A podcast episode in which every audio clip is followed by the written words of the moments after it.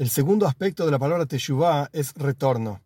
Y en este sentido, no hay un fin, terminar. Yo retorné, ya hice teshuvah. El concepto del retorno es revelar la propia esencia de uno, que es el vínculo que tenemos con Dios, la imagen de Dios que tenemos en nuestro interior, que Dios mismo nos llenó cuando nos creó como seres humanos. Selem Elohim, la imagen de Dios que llevamos todos.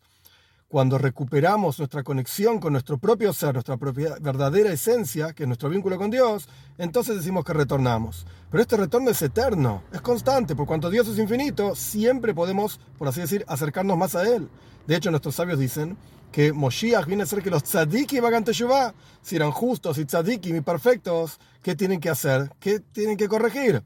Y la idea es que siempre podemos crecer más, desarrollar mejor nuestra relación con Dios, nuestra relación con nuestro propio ser esencial, que es una porción de Dios.